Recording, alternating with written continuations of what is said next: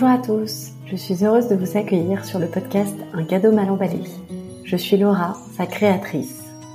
Ce podcast est né de mon expérience du burn-out en 2019 et d'une forte envie de partage pour que ceux qui passent par là ne se sentent plus aussi seuls. Aujourd'hui, le burn-out s'éloigne doucement de moi, mais pas le cadeau qu'il m'a fait. Cette conscience aiguë qu'il y a de la beauté en tout événement, que chaque épreuve a quelque chose à nous apprendre. Dans cette saison du podcast, vous entendrez les histoires de ces cadeaux mal emballés de la vie qu'ont un jour reçus mes invités. Ces partages, ils se veulent sans recette magique ni simplification. Personne ne dit que ce n'était pas difficile ou qu'il revivrait bien volontiers ces épreuves. Simplement, c'est parfois en sachant ramasser des pépites d'apprentissage au sol en pleine tempête qu'on change le cours de son existence. À mon micro, ils racontent leurs histoires et surtout leurs chemins qui, je l'espère, vous inspireront à imaginer le vôtre. Bonne écoute.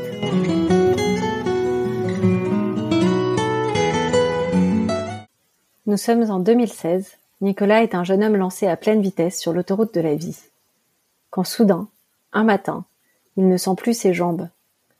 Après quelques mois, le diagnostic tombe, implacable. Nicolas est atteint par la sclérose en plaques. Comment apprendre à vivre avec cette maladie incurable quand on n'a pas 30 ans et qu'on est un sportif accompli, plusieurs fois participant au championnat du monde d'Ironman Nicolas nous le raconte avec une simplicité et une franchise désarmantes. Il nous raconte aussi comment il a appris à marcher sur le fil entre force et vulnérabilité et à profiter de chaque instant. Bonne écoute. Bonjour Nicolas. Bonjour Laura. Je suis vraiment ravie de t'accueillir sur le podcast. Est-ce que tu peux te présenter s'il te plaît? Ouais, merci de me recevoir. Je m'appelle Nicolas. Euh, j'ai 33 ans, je suis marié. Euh, après 7 ans d'expatriation en Australie, j'habite maintenant à Marseille. Et dans la vie, j'aime euh, j'aime le sport, le grand air. Je fais du triathlon, du surf, du foot, plein de choses comme ça. Voilà. Génial. Donc on, se connaît un petit peu. On était en école ensemble il y a presque dix ans, sans vouloir nous, nous vieillir. je t'ai invité sur le podcast pour plusieurs raisons. déjà parce que tu as une, j'allais dire une carrière de sportif. Je sais pas si c'est une carrière. En tout cas, tu as un parcours sportif qui force l'admiration. Et en même temps, tu as une maladie auto-immune euh, qui t'a été diagnostiquée il y a quelques années. Et voilà, je veux bien que, que tu m'expliques un petit peu ce que c'est, si tu veux bien. Ouais, euh, j'ai été diagnostiqué en 2016 euh, de la sclérose en plaques. Le diagnostic, c'est un petit peu compliqué. J'ai découvert un terme que je connaissais pas qui s'appelle l'errance médicale. La sclérose en plaques, ça donne des, des symptômes qui sont très divers et pas forcément faciles à, à identifier. Euh, donc j'ai commencé à avoir un certain nombre de, symptômes, de, de, troubles sensitifs, euh, de perte de, de sensations, de faiblesse musculaire dans les jambes. Et au bout de six mois, un an, on m'a diagnostiqué la sclérose en plaques. C'est une maladie euh, qui a trois grandes caractéristiques. Enfin, pour moi en tout cas, c'est une maladie auto-immune. Ça veut dire qu'en fait, c'est ton corps qui s'attaque lui-même. C'est ton système immunitaire qui détruit ton système nerveux central, donc le cerveau et la moelle épinière. Et ça, ça entraîne tout un tas de, de symptômes euh, sensitifs, euh, donc des troubles des sensations, ça peut entraîner des troubles moteurs, des troubles de la vision, euh, des troubles de la vessie, des sphincters, etc. C'est assez varié. c'est une maladie souvent chronique. Dans la, dans la forme la plus courante, ça veut dire que tu fais des crises en fait et souvent tu récupères. Après, tu fais une autre crise, tu récupères. Et, et dans le temps, euh, les symptômes ont, tendance à s'accumuler. Et donc, euh, parfois, il y a un handicap qui s'installe et qui persiste. Et la troisième grande caractéristique, un petit peu, c'est que c'est une maladie aujourd'hui incurable. Donc, euh, ça veut dire qu'on sait soigner un certain nombre de symptômes, on, on sait essayer de prévenir les crises, mais on ne sait pas la guérir. Donc, une fois que ton système immunitaire a enregistré ton cerveau est à moelle épinière comme étant des éléments extérieurs à détruire. On n'arrive pas à, renverser ce processus, donc, euh, donc voilà. Donc j'ai la sclérose en plaques depuis 2016 et a priori je l'aurai jusqu'à la fin de mes jours. Voilà, ce qui est pas très réjouissant, mais c'est comme ça. merci pour, pour ce partage. Euh, tu m'as parlé d'errance médicale et effectivement j'ai lu que tu avais mis du temps à être diagnostiqué. comment tu as accepté même encore aujourd'hui, je crois, de ne pas forcément tout comprendre, euh, et notamment de ce mécanisme qui paraît complètement fou de se dire euh, ton corps s'attaque lui-même. Euh, comment tu vis avec cette idée-là? Ouais, c'est quelque chose d'assez difficile parce qu'avant, j'étais assez assez naïf. Je, pensais que la médecine, c'était moi je connais pas très bien la médecine. Je pensais que la médecine c'était une science qui avait un peu réponse à tout. Avant, j'étais malade, j'allais chez le médecin et, et on me guérissait. Et en fait, je me suis rendu compte qu'il y a plein de maladies. Euh, alors évidemment, on sait qu'il y a plein de maladies qu'on ne sait pas guérir, les cancers, etc. Mais, euh, mais voilà, je me suis rendu compte que j'étais un petit peu au, aux limites, euh, aux de, la, de la science hein, aujourd'hui.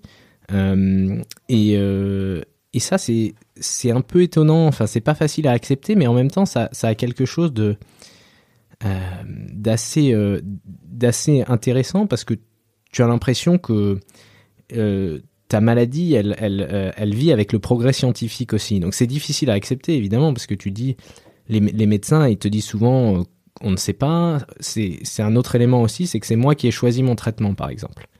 En général, quand tu vas chez le médecin, tu as mal quelque part, on te dit, bah voilà, vous prenez ça. moi, on m'a dit, bah voilà, il y a un ensemble de solutions à votre problème. il faut que vous en choisissiez une.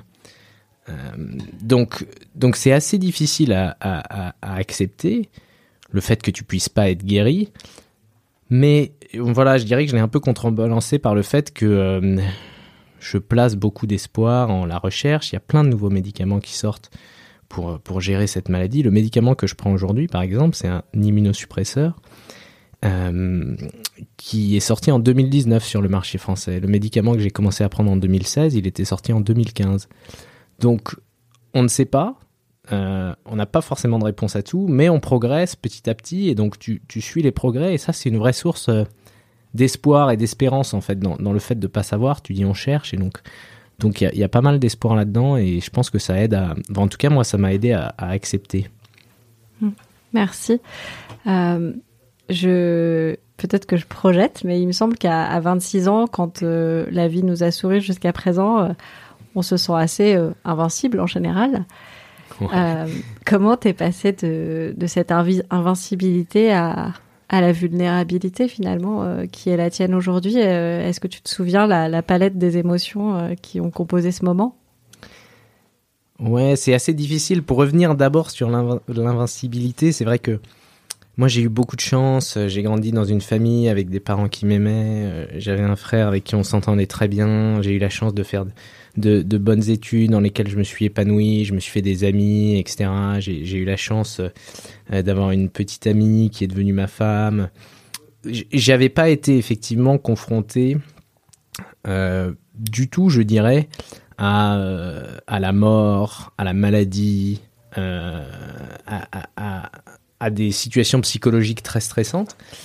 Et, euh, et, donc c'était quelque chose de tout à fait nouveau. Ça c'est sûr, euh, quand tu as 26 ans, euh, tu croques la vie à pleines dents, bah c'est d'un coup, c'est un peu un coup de massue d'un coup.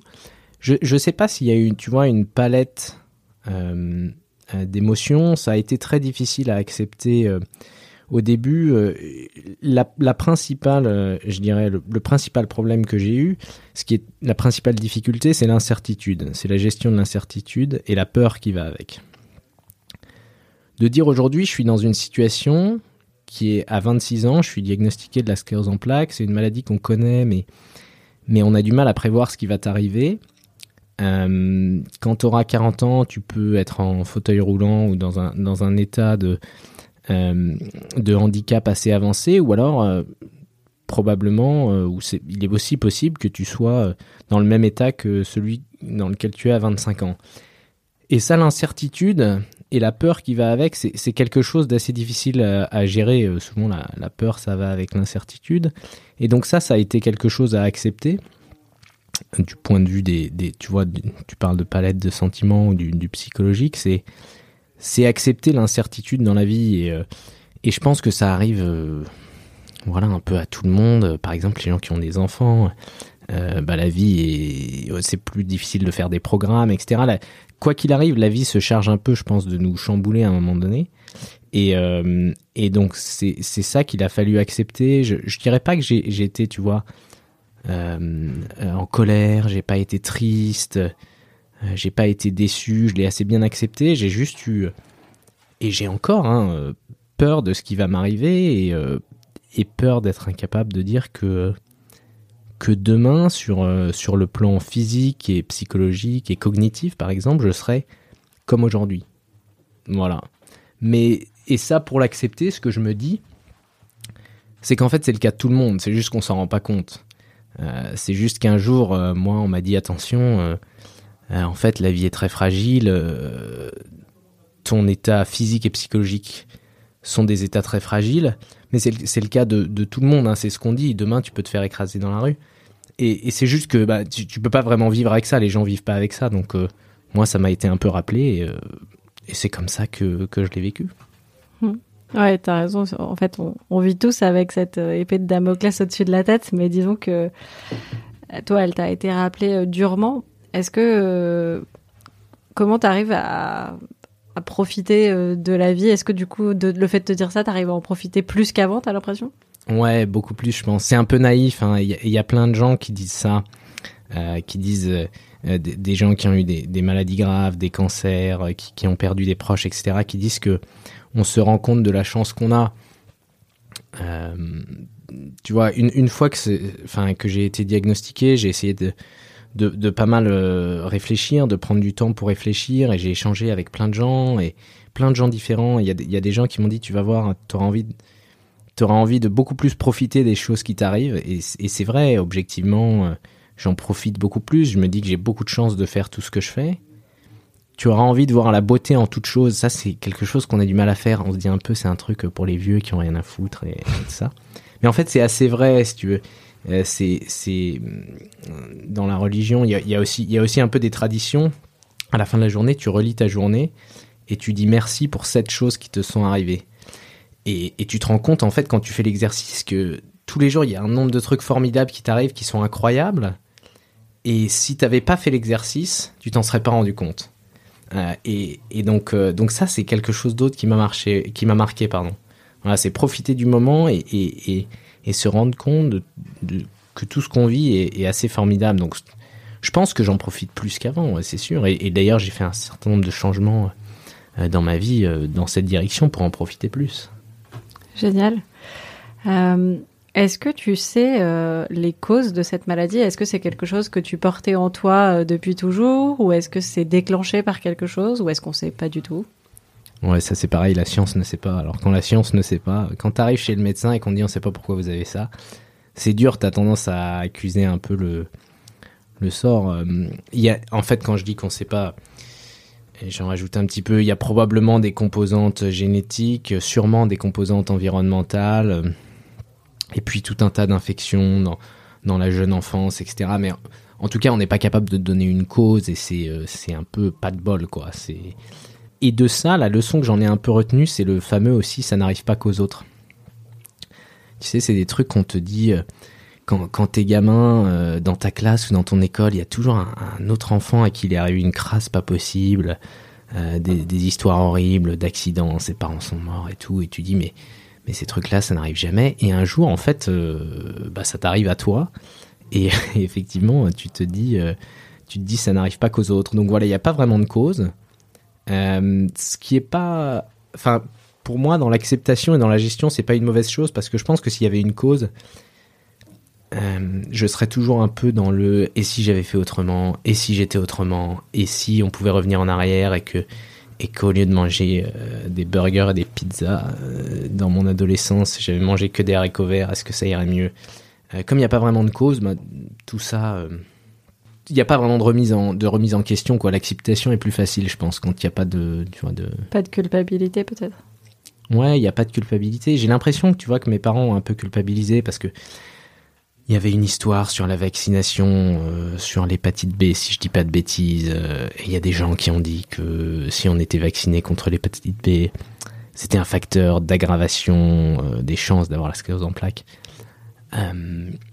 Donc mes parents là-dessus ils se sont dit ah peut-être qu'on a fait une connerie mais mais euh, mais voilà ouais tu culpabilises pas les autres autour de toi culpabilisent pas c'est c'est comme ça quoi coup du sort. Mais peut-être qu'on saura hein. peut-être que dans dix ans on dira ah en fait on a trouvé la cause euh, je sais pas quelle elle est. Aujourd'hui on considère que c'est multifactoriel. Ok. Et donc tu m'as parlé euh, rapidement des, des, changements qui avaient eu lieu dans ta vie euh, après ce diagnostic. Euh, concrètement, comment tu as réagi? Qu'est-ce qui s'est passé après?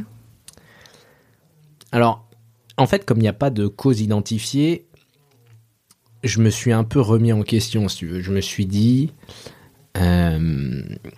c'est l'expression, l'arrivée de cette maladie ou le diagnostic, c'est probablement l'expression de de déséquilibre, et peut-être que j'ai tort, hein, mais de déséquilibre intérieur, il y a probablement des choses qui, dans ma vie, dans mon corps, etc., sont, euh, pourraient être améliorées. Et, euh, et, très concrètement, avant, je travaillais beaucoup dans un boulot que j'aimais, j'aimais bien, qui était très exigeant.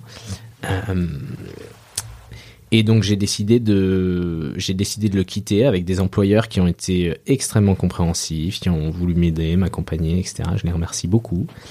Euh, j'ai décidé de quitter ce boulot et de changer de job pour un job. Euh, euh, j'étais en, enfin, j'étais en France et en Australie un peu en même temps, mais je suis allé travailler dans un grand groupe, dans un job, voilà, un peu plus facile à gérer au quotidien, avec beaucoup moins de pression. donc ça, c'est un peu le premier grand changement que j'ai fait dans, dans, ma vie, je dirais. Et après, j'ai fait un ensemble de changements, mais qui, qui sont un peu plus dans l'air du temps. Euh, et qui consiste à essayer de vivre une vie, euh, on va dire, la plus saine possible, c'est-à-dire avoir, euh, avoir une alimentation saine et équilibrée, essayer de limiter des produits comme l'alcool qui en plus s'accommodent pas forcément bien avec les médicaments, essayer de faire pas mal de yoga, de méditation. C'est des choses un peu à la mode, mais moi c'est des choses qui me qui me parlaient bien et qui m'ont bien aidé à, tu vois, à calmer. Euh, euh, j'étais quelqu'un d'assez anxieux et d'assez stressé et je pense que euh, d'essayer de travailler sur ça, c'est ça, fait partie des, changements voilà que j'ai fait dans ma vie que beaucoup de gens font aujourd'hui et qui je pense me sont bénéfiques ou m'ont été bénéfiques et, qui sont bénéfiques à plein d'autres gens qui ont aussi pas la sclérose en plaques mais mais voilà moi j'estimais que c'était c'était une bonne marche à suivre pour prendre euh, soin de soi. Ouais. Et en même temps, euh, effectivement, tu as raison, il y a beaucoup de gens qui, s'engagent dans ces démarches-là. Et en même temps, euh, quand on a entre 25 et 35 ans, souvent, la fête, les sorties, se coucher tard, ça fait un peu partie de la vie. Est-ce qu'il y avait une, certaine frustration pour toi ou est-ce que tu as pleinement conscience que tu le fais pour les bonnes raisons? Moi j'ai beaucoup de chance, j'ai des prédispositions à me coucher très tôt, à faire du sport et à manger de la salade. Euh, donc, euh, donc on faisait pas mal la fête ouais, quand on était étudiant, quand on était à l'école ensemble. Mais euh, j'ai pas fait... Euh, je dirais que j'ai pas fait beaucoup de sacrifices, il n'y a pas eu beaucoup de frustration. Et de toute façon, si tu veux, le, le bénéfice est potentiellement tellement grand à côté de, de, ce que tu rates que je pense que tu te poses même pas la question et, et c'est ce qu'on discutait euh, euh, tout à l'heure, c'est essayer de faire la différence entre ce que tu aimes faire et ce qui te fait du bien, quoi. Il euh, y a tout un tas de choses que tu aimes faire, et, et, par exemple dans la liste, faire la teuf, aller boire avec ses copains, j'en sais rien moi. Euh, manger, euh, se faire des McDo tout le temps, euh, se coucher tard, parce que parce que c'est sympa quoi, parce que c'est un peu la vie. mais ça, même si t'aimes le faire, ça te fait pas forcément du bien. c'est assez intuitif, ou en tout cas moi ça me parle plus de me dire que ce qui me fait du bien, bah, c'est de me coucher tôt, de bien dormir, d'avoir des repas à des horaires fixes, etc. C'est un peu des trucs de vieux, hein, c'est pas super excitant, mais mais euh, mais voilà c'est pas tu vois c'est pas vraiment un sacrifice c'est plus euh, euh, remettre un peu les choses dans l'ordre. Et je pense que il y a pas mal de gens qui qui progressivement dans leur vie de toute façon avancent comme ça. C'est aussi un processus de maturité plus général génial. Alors je voudrais qu'on parle du sport parce que tu es un grand sportif Euh, j'ai beaucoup d'admiration pour ça, parce que moi, je suis un peu sportive du dimanche à côté. Depuis 2012, euh, je crois, tu t'es lancé dans l'Ironman, donc euh, la, la, pratique du triathlon euh, grand, grand format. Et, et tu as continué cette pratique malgré la maladie. j'ai même presque l'impression avec la maladie. Quoi. Ouais, j'ai progressé. Bah, c'est assez à la mode déjà. c'est vrai que le sport les sports d'endurance, c'est assez à la mode. J'étais en Australie à l'époque quand j'ai commencé et j'avais un collègue de boulot qui m'avait mis à ça. Et, euh, moi, j'ai toujours fait pas mal de sport. Je faisais beaucoup de ski quand j'étais gamin, je jouais au foot, et puis après, j'ai fait du surf à Sydney, je fais plein de choses. Et, euh, et, le triathlon, ça représentait un beau défi. C'est vrai que la première fois que tu fais des choses comme ça, des triathlons longue distance, quand tu fais quand tu fais du sport mais sans plus, ça paraît euh, complètement délirant, quoi. Des distances, des épreuves qui durent des dizaines d'heures, euh, des distances absolument euh, considérables. et donc j'ai commencé au début, ben, comme quand on commence n'importe quoi, j'étais quand même pas très fort, quoi. J'étais même assez mauvais. et puis plus ça va et plus tu progresses. J'ai été un peu pris au jeu, quoi. Comme j'étais pas très bon, je me suis dit bah quand même il faut que je progresse, c'est dommage. Et puis comme j'étais dans un environnement en plus en Australie où les gens sont beaucoup à l'extérieur, pratiquent de manière générale beaucoup de sport, bah, j'étais entouré de copains qui faisaient du vélo, qui allaient courir, on allait nager, euh, je faisais du secourisme le week-end, etc. Donc euh, donc donc j'ai continué. Alors c'est marrant parce qu'au début, quand j'ai été diagnostiqué, je me suis dit bon bah il va falloir faire un trait sur un certain nombre de choses et le sport, le triathlon, les Ironman, tout ça, ça va être fini et puis tu n'arriveras plus à courir. Et puis au début, j'avais, j'avais, mais ça m'arrive encore hein, souvent. Je marche pas très bien, j'ai les chevilles toutes dures, etc. Enfin bon, bref, des symptômes relativement classiques de la sclérose en plaques. Et en fait, l'envie est revenue. Euh, j'ai eu envie de recourir, et puis progressivement, ça s'est reconstruit. Et puis euh, c'est comme c'est comme tout dans la vie. Enfin moi, ça me donne des ça me donne des, des beaux défis pour euh, pour avancer dans la vie de manière générale. Euh, et, par rapport à la relation entre le sport et la maladie, c'est bien parce que euh, je pense qu'il y a un aspect clé dans la maladie, c'est d'essayer de pas trop y penser. Euh, c'est facile, hein, tu sais, on dit souvent ça, c'est comme rupture amoureuse, oublie-la, n'y pense pas. Bah ouais, tiens, je vais essayer de faire ça. Le fameux lâcher prise. Ouais, c'est ça, lâcher prise, c'est pas facile quand, quand tu penses qu'à ça, quand t'as mal partout, quand t'as des troubles urinaires, tout ce que tu veux, c'est pas facile de pas y penser.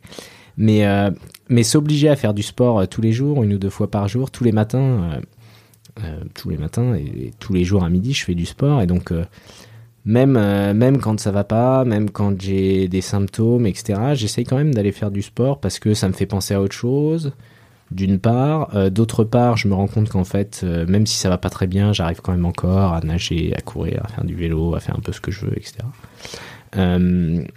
Et puis euh, voilà, ça centre mon attention sur autre chose, sur quelque chose de positif, sur quelque chose dans lequel j'ai des objectifs, j'ai la sensation que je vais réussir des choses, etc.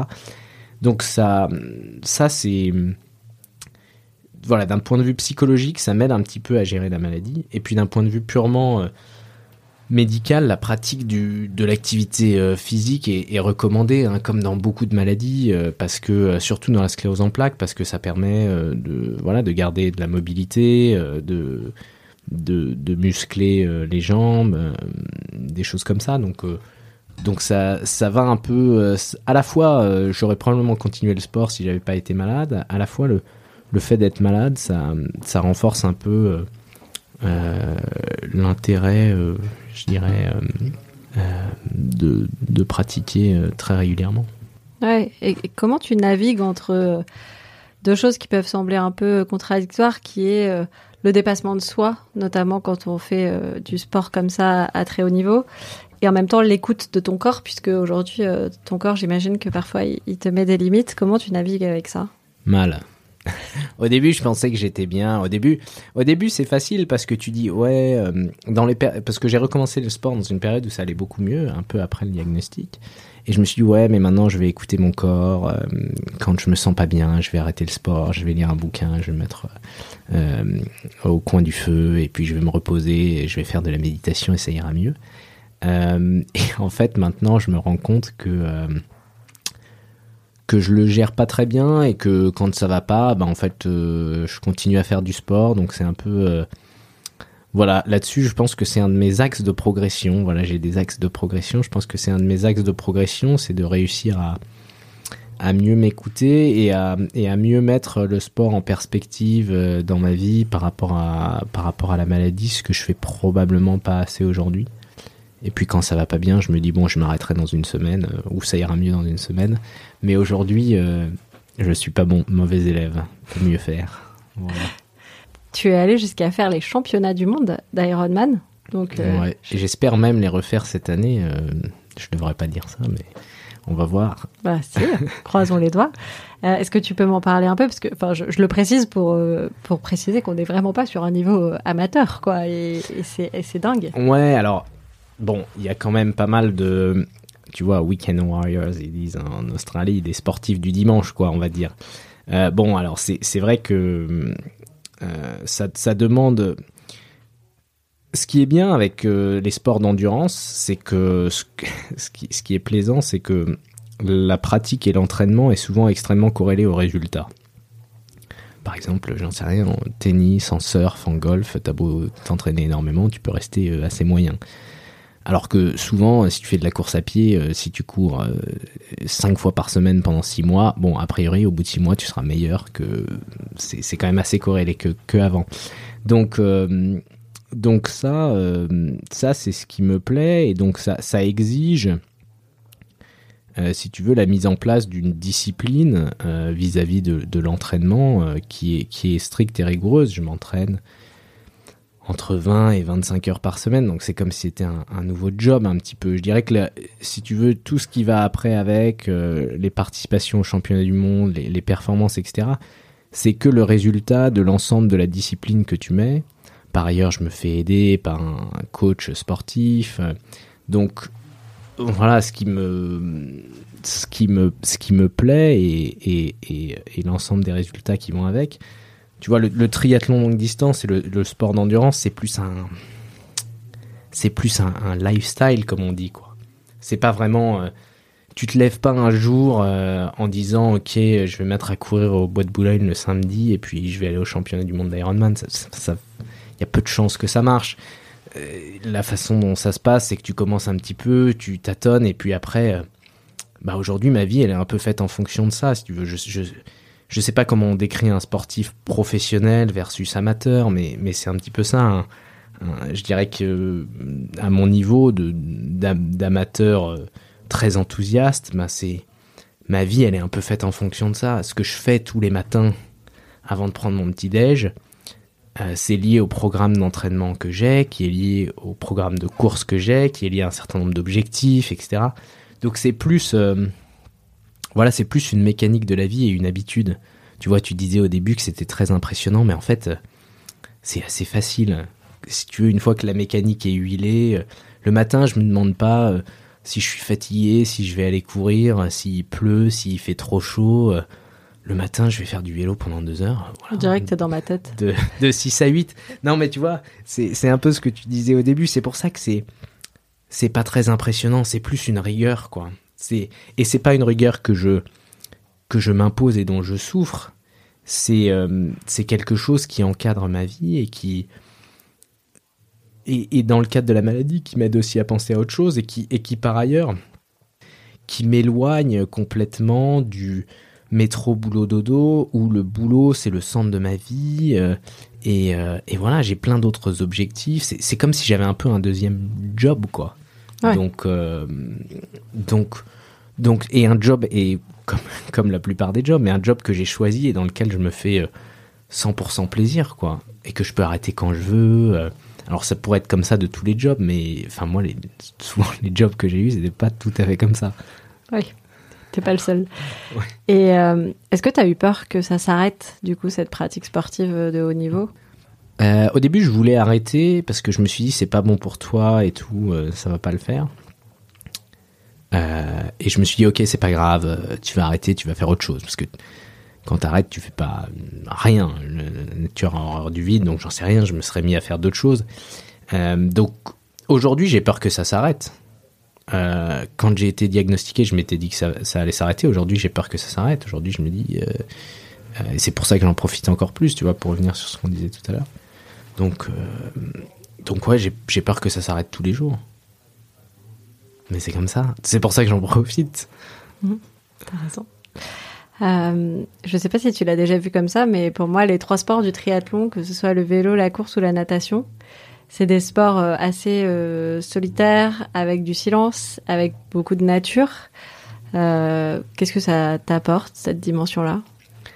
Ouais, complètement. complètement. C'est pas des sports très ludiques, ça fait pas trop rêver les, jeunes ados. Moi, avant, je faisais du foot, du ski et tout, c'est des sports de jeunes un peu ludiques.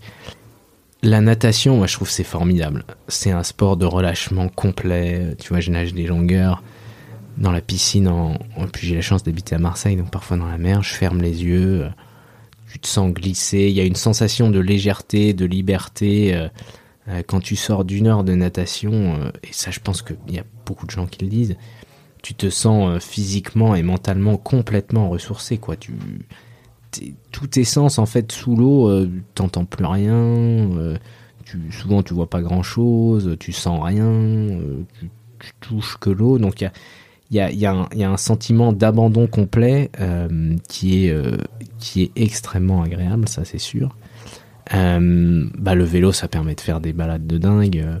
J'en ai fait avec des copains en Australie, j'en ai fait avec ma femme en France, un peu partout c'est un sport qui permet de, de, s'évader euh, euh, au milieu de rien et puis euh, de couper complètement quoi.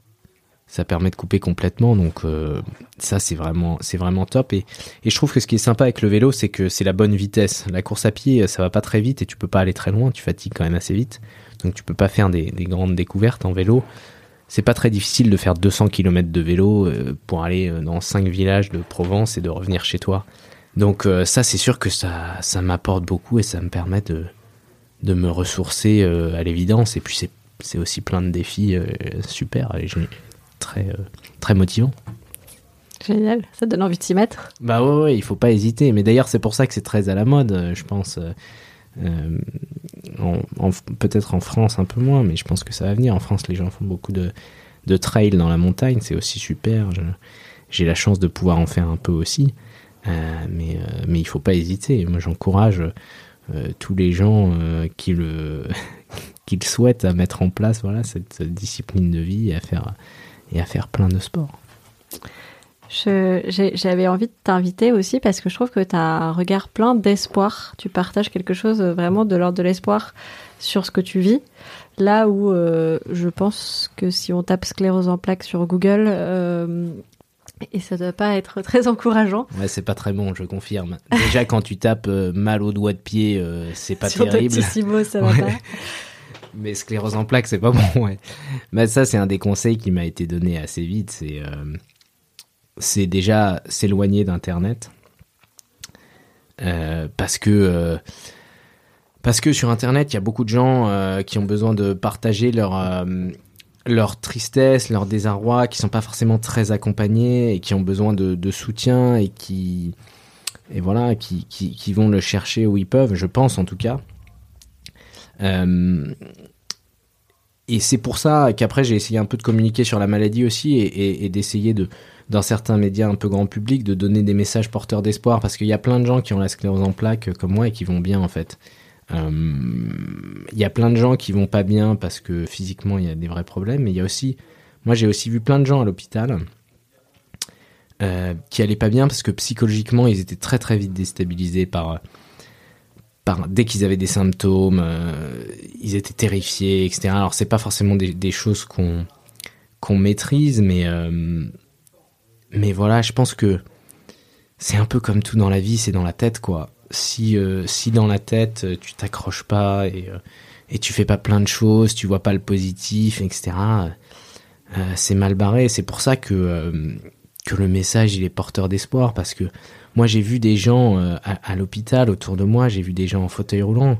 dire quand on n'a pas l'habitude de, la maladie et du handicap, le, fauteuil roulant, c'est marrant. Moi, avant, pour moi, le fauteuil roulant c'était catastrophique. Je me disais putain, se retrouver dans un fauteuil roulant, mais je pourrais jamais accepter ça, ce sera, ce sera la fin de ma vie. J'ai vu des types à l'hôpital qui sont chercheurs au CRS, CNRS, qui inventent, j'en sais rien, qui découvrent des particules subatomiques. les mecs, ils ont 45 ans, ils sont en fauteuil roulant. Et donc, tu te rends compte qu'en fait, ce qui compte, c'est vraiment l'état d'esprit, quoi. et donc, donc là-dessus, je pense que je lâcherai jamais. Et par ailleurs, mon message, il est porteur d'espoir. Moi, j'ai la chance, euh, on en avait parlé un peu tous les deux, d'être super accompagnés. Et ça, je pense que quoi qu'il t'arrive comme épreuve dans la vie, euh, parce que voilà, il y a plein d'épreuves différentes. Je pense que le fait d'être euh, d'être accompagné et d'être bien entouré, moi, moi, ça a été assez clé. Aujourd'hui, il y a plein de gens qui m'aident à voir la vie en positif. Quoi. Ma femme, elle arrête pas de me dire, bah, mais je suis sûr que tout va bien aller. Et ça, à chaque fois qu'elle me dit ça, bah, ça, ça, me redonne vachement confiance en l'avenir, euh, plein d'espoir. Donc le fait d'être très, très entouré, euh, ça m'aide aussi. Euh, ça m'aide aussi. Et puis, c'est ce qu'on avait discuté. Le dernier point, c'est que t'as pas vraiment le choix, quoi.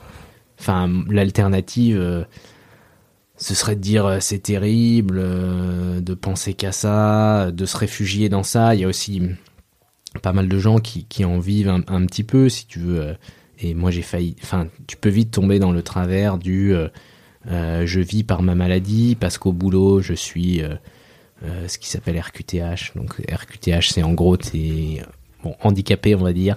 et il y a des quotas pour ça. Donc, tu postules à des jobs, tu les as parce que t'es RQTH de catégorie, etc. Et donc, enfin, tout ça, je pense que Enfin voilà, c'est en tout cas c'est pas des choses qui me qui me parlent du tout et, j'essaye de l'accepter d'accepter la maladie, euh, pas forcément de m'en éloigner, mais euh, mais de voir euh, de voir toujours les choses du bon côté. Ouais, merci beaucoup pour ce partage.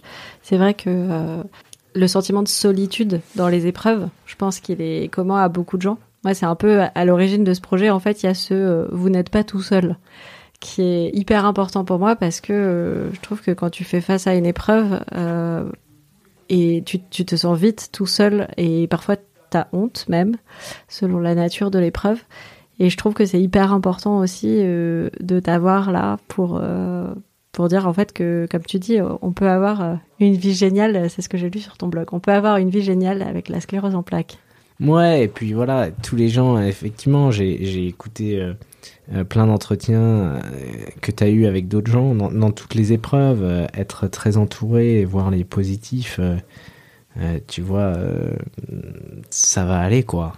C'est de toute façon, c'est comme ça, donc ça va aller. Et je pense que, comme tu le dis, hein, quand tu es bien entouré, il y a des moments difficiles, hein, c'est sûr, dans, dans, les épreuves, mais, mais les épreuves, elles sont là pour les surmonter. Hein.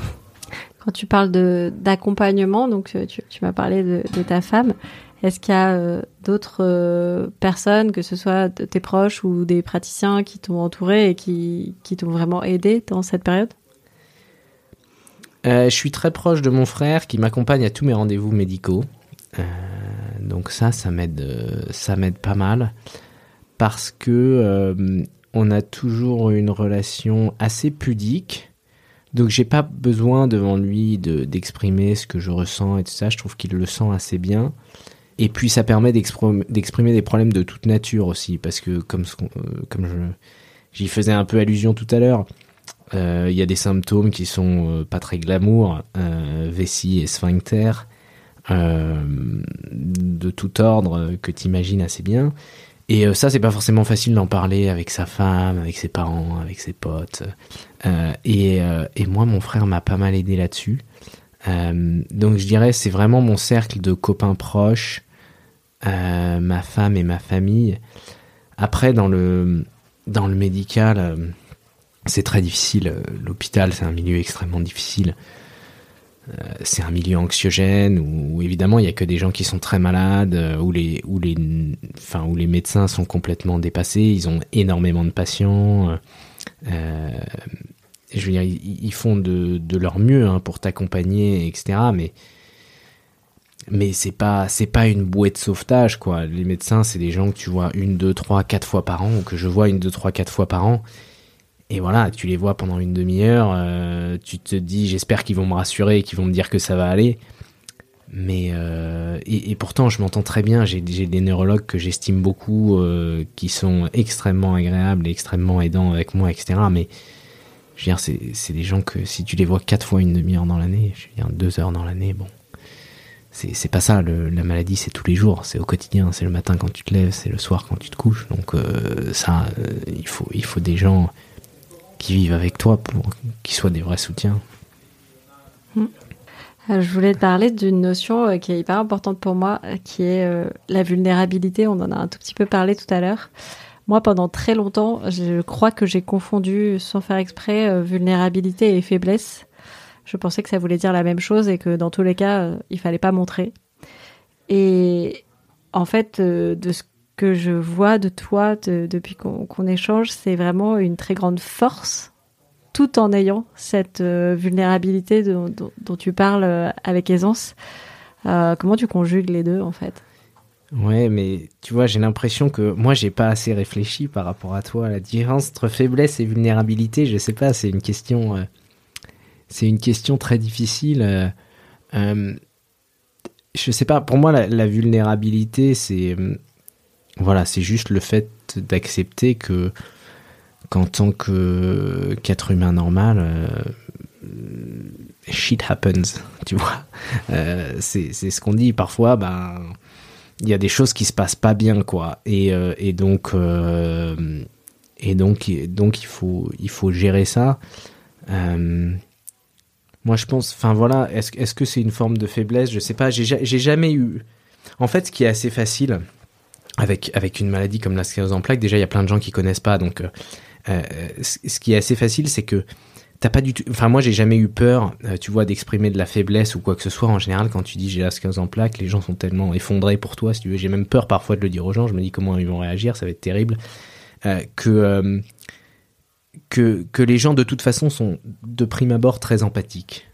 Tu vois, ils, ils vont pas te, ils vont pas se dire ah euh, ouais il a déconné ouais euh, c'est un être faible ou euh, il prend du temps pour réfléchir il bouffe de la salade il fait du yoga c'est nul etc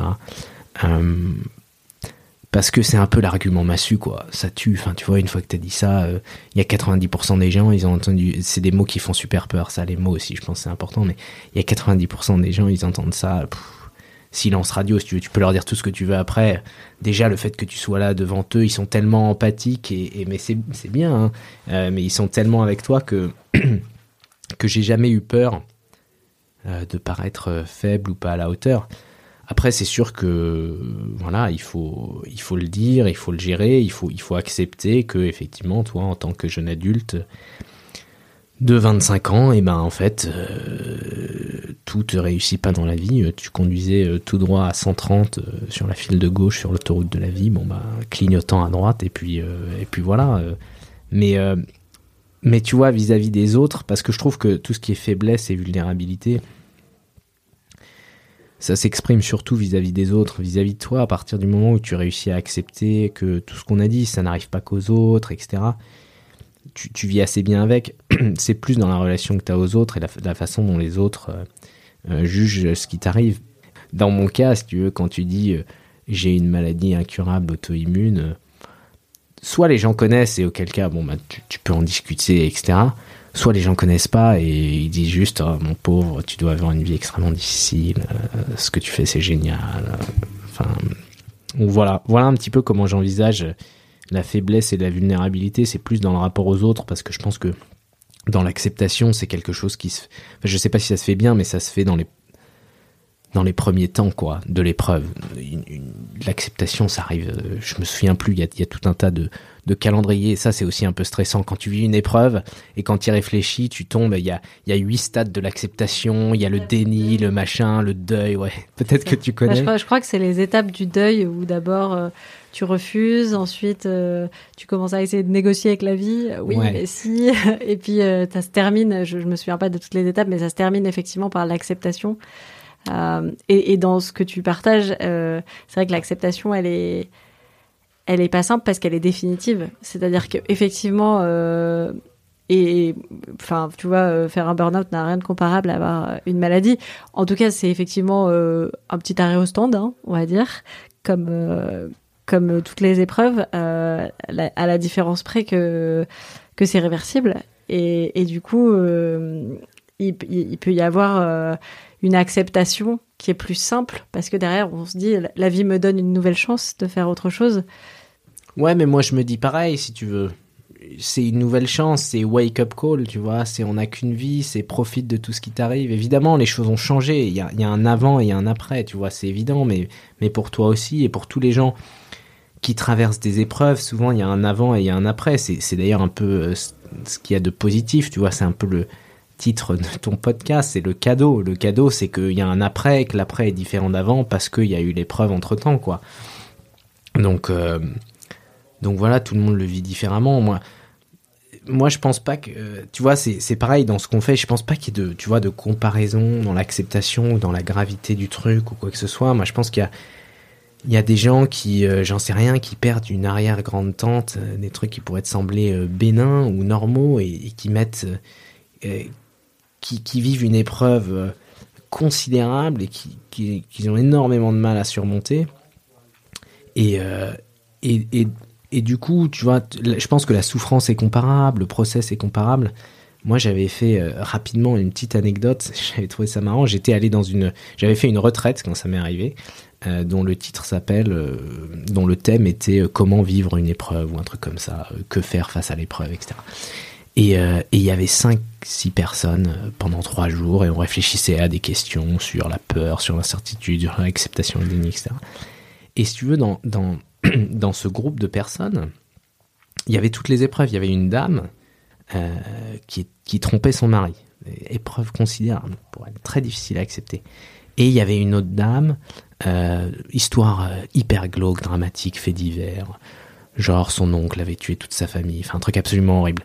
Et en fait, tu te rends compte que quelle que soit l'épreuve que tu traverses, et, c'est un peu ce qu'on voit dans les gens avec, qui tu discutes, ils, tous ces gens, ils traversent tous des, épreuves extrêmement différentes, mais en fait, ils, vivent et ils expériencent un peu la, ils, font l'expérience de la même chose, quoi. Ils vivent les mêmes sentiments, ils vivent ce qu'on dit, l'avant, l'après, et entre-temps le, passage de l'épreuve et comment tout ça les, les, euh, les transforme. Donc voilà, moi je pense pas qu'il y, de y il y ait de degrés, il y a juste plein de manières différentes de, de réagir à, Mm. à ce qui t'arrive et, quelle que soit l'épreuve, quoi.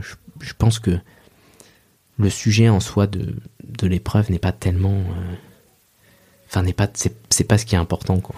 Mm. Bah écoute, je partage cette vision. Je, je crois beaucoup que justement, on, s'empêche parfois de, parler de ses souffrances parce que. Euh, parce qu'il y a plus grave, et il y a effectivement toujours plus grave. Mais pour autant, euh, je crois que ça n'aide pas énormément. En tout cas, moi, ça m'a pas aidé euh, de savoir qu'il y avait, comme me l'a dit un proche, des femmes de mon âge qui ont un cancer métastatique quand j'allais très mal. Oui, je sais, mais en fait, ça t'aide pas du tout. c'est assez vrai.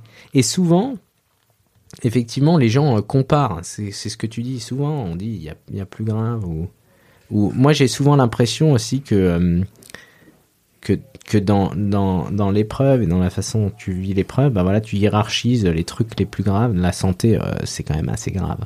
Euh, après, les relations familiales, euh, c'est grave, mais bon, c'est un peu moins grave. Et après, les relations d'amitié, etc. Je, je pense pas que ce soit vrai. Je pense qu'il y a des gens qui sont absolument détruits par.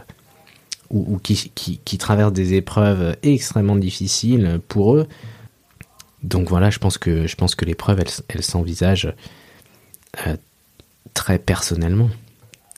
Et alors, tu en as un petit peu parlé avec euh, cette retraite, mais est-ce qu'il y a d'autres euh, ressources, livres, pratiques ou autres qui t'ont aidé, peut-être au moment du diagnostic ou depuis d'ailleurs Ouais, moi j'étais. moi je suis, je suis catho et donc j'ai fait un peu des retraites catho où on a lu des. On a lu des bouquins. Il y a un bouquin dont on a parlé que je trouve absolument formidable sur où il y a une citation euh, notamment qui dit que euh, le courage c'est pas un choix, euh, c'est juste ce que tu fais quand t'as pas le choix. c'est un bouquin de, Jacques Lucéran qui s'appelle Et la lumière fut que je recommande à absolument tout le monde qui, qui est l'histoire d'un type qui a une vie extraordinaire qui traverse un nombre d'épreuves tu vois on compare pas mais enfin quand tu lis ça tu dis c'est pas possible ce type peut pas s'en relever et, euh, et il se relève de tout. Donc euh, c'est fou, il, raconte sa vie et c'est vrai que tu, tu, sens dans ce bouquin, moi j'ai vraiment senti euh, une force une force extraordinaire. Donc ça, ça m'a beaucoup aidé. Euh, enfin, je sais pas si ça m'a aidé, mais en tout cas, c'est un très beau livre que je recommande. Et euh, s'il y a des gens qui vivent des épreuves, je sais pas si ça fait relativiser, mais en tout cas, ça montre que euh, euh, quand on cherche des sources d'espoir et d'espérance, on, en trouve toujours. Euh, et puis euh, voilà, je pense que de manière générale, les gens le font pas forcément euh, toujours, mais je pense, enfin pour moi c'était assez intuitif de, prendre le temps de digérer un petit peu quoi, de faire une pause quand, quand il t'arrive quelque chose, quand, quand, voilà tu prends de plein fouet une, une, grosse épreuve comme ça, de dire ok pause, j'arrête de bosser. Moi j'ai arrêté pendant trois mois de bosser immédiatement. Euh, je réfléchis sur moi, sur ce que ça veut dire, je prends le temps euh, de me poser des questions, d'échanger avec les gens euh, avec qui je suis proche, euh, de m'informer, de me comprendre moi. Je suis allé voir des psys. Bon, ça n'a pas très bien marché pour moi, mais en tout cas, en tout cas voilà. Enfin, ça, ça a été important. Prendre du temps. Et puis ce, ce bouquin en particulier de Jacques Lucéran et la lumière fut. Merci. Je mettrai euh, le lien dans les commentaires. Ouais, voilà. Et euh, du coup, c'est quoi tes, tes projets euh, d'avenir? Ah bah alors mes projets d'avenir euh, très proches c'est d'aller continuer à faire des du triathlon euh, à, Andorre euh, j'ai une course dans une dizaine de jours et puis à Embrun il y a un, une course qui s'appelle l'Embrunman qui est assez mythique. Alors bon mythique pour un public d'initiés mais euh, mais voilà le 15 août ça c'est mes projets à très court terme et puis à moyen terme bah, je veux dire assez classiquement, euh, comme, un, comme un jeune homme euh, marié de, de 33 ans. J'espère euh, fonder une famille, euh, j'espère euh, continuer à pouvoir bosser dans mon boulot actuel, continuer à pratiquer le, le sport. Mais, euh, mais voilà, j'avance plus par, par objectif à court terme. Je me dis que c'est plus sage. À 2-3 mois, voilà ce que je vais faire et après, il faut accept accepter ce que la vie nous donne. Tout à fait. Merci beaucoup. Bah écoute, c'était un plaisir. Merci. À bientôt. À bientôt. Merci d'avoir écouté cet épisode. Si vous l'avez aimé, abonnez-vous au podcast sur votre plateforme d'écoute préférée pour ne rater aucun épisode. Et si ça vous plaît, le meilleur moyen de le faire découvrir à d'autres est de me laisser un avis 5 étoiles. À très vite.